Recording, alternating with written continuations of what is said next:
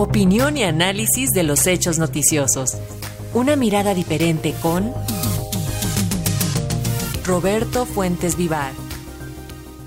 Y desde que los gobiernos neoliberales decidieron que México se convertiría en un país maquilador, con sueldos más bajos que los de China para ser competitivos, se dejó de lado la política industrial. Hace dos días, el gobierno del presidente López Obrador presentó una propuesta para impulsar a la industria en México. Y hay que decirlo, pasó prácticamente desapercibida. De eso va el comentario de Roberto Fuentes, a quien saludamos este día. Roberto, te escuchamos con atención. Buenas tardes. Buenas tardes, Lénica. Buenas tardes al auditorio de Radio Educación. Pues en efecto, como lo mencionabas, esta semana se dio a conocer una noticia que pasó casi inadvertida o desapercibida, a pesar de que su importancia es crucial para el desarrollo económico del país en las próximas décadas. Concretamente, la Secretaría de Economía y Hacienda y la Banca de Desarrollo, junto con el sector privado, presentaron el documento hacia una política industrial que fue considerado por los asistentes como históricos, porque durante décadas México carecía de lineamientos específicos para la industria. De hecho, la secretaria de Economía, Tatiana Cloutier, explicó que durante las administraciones anteriores se afirmó que la mejor política industrial era la que no existía, lo que ocasionó muchos resultados adversos. Y sí, durante más de cinco sexenios la tesis era, ¿para qué crear una política industrial si así estamos bien? Y con ello nos convertimos en un país maquilador, con ejemplos como el de la industria automotriz, en donde sí, México pues es el quinto país productor y exportador mundial, pero con un bajo nivel de contenido nacional y a veces con situaciones laborales bastante graves. ¿Qué se pretende con esta nueva política industrial? En síntesis, lo que se busca es generar una industria con el ser humano como pilar. También se pretende entrar de lleno a la innovación y las tendencias tecnológicas científicas, fortalecer las micro, pequeñas y medianas empresas, aumentar el contenido nacional y regional en los productos que se fabrican en el país y relanzar la marca Hecho en México.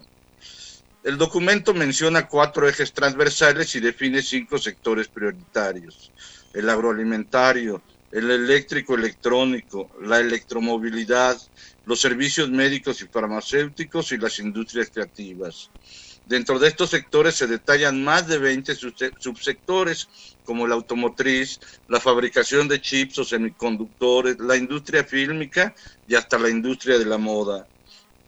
Esta política industrial está en línea, como dicen los economistas, por ejemplo, con la industria del litio, para lo cual ya se está creando todo un clúster en Sonora que podría no solo generar baterías y autopartes, sino hasta chips e insumos para la electromovilidad. Por cierto que esta semana se dio a conocer que tan solo en esa entidad el potencial del litio es de 12 billones de pesos. Pero regresando al plan, este plan divide al país en cinco regiones y especifica qué es lo que se busca apoyar en cada una de ellas. Aparte, se prevén estímulos financieros, estímulos fiscales sobre todo y financiamiento. Según la Secretaría de Hacienda y la Banca de Desarrollo, hay un billón cuatrocientos mil millones de pesos que pueden apoyar este plan. Paralelamente, el documento presentado incluye la participación de los jóvenes a través de promocionar las carreras de ciencia, tecnología, ingenierías y matemáticas y de reforzar programas de estudio relacionados con el Internet de las Cosas, la digitalización e industria 4.0 en todos los niveles escolares. En cuanto a los casi siempre excluidos, es decir, las micro, pequeñas y medianas empresas, pretende crear una nueva visión cuyos principios sean el uso extensivo de las tecnologías de la industria 4.0, una proveeduría más sofisticada y tecnificada, la vinculación con los mercados regional y global. Desde luego, señala la necesidad de fortalecer la participación de estas empresas en sectores como el extractivo y las cadenas de producción de nuevas tecnologías de las industrias automotriz, eléctrica y de semiconductores. Otro de los puntos destacados en el plan es que México intentará atraer más capitales en la relocalización global de empresas que se registren en el mundo, ofreciendo precisamente más insumos nacionales. En síntesis, se trata del primer plan para crear una política de Estado sobre la industria en México, dice el filósofo del metro.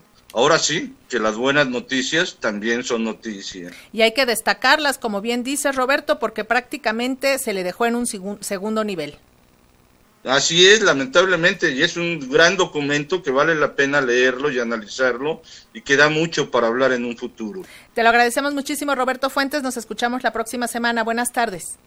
Buenas tardes. Y la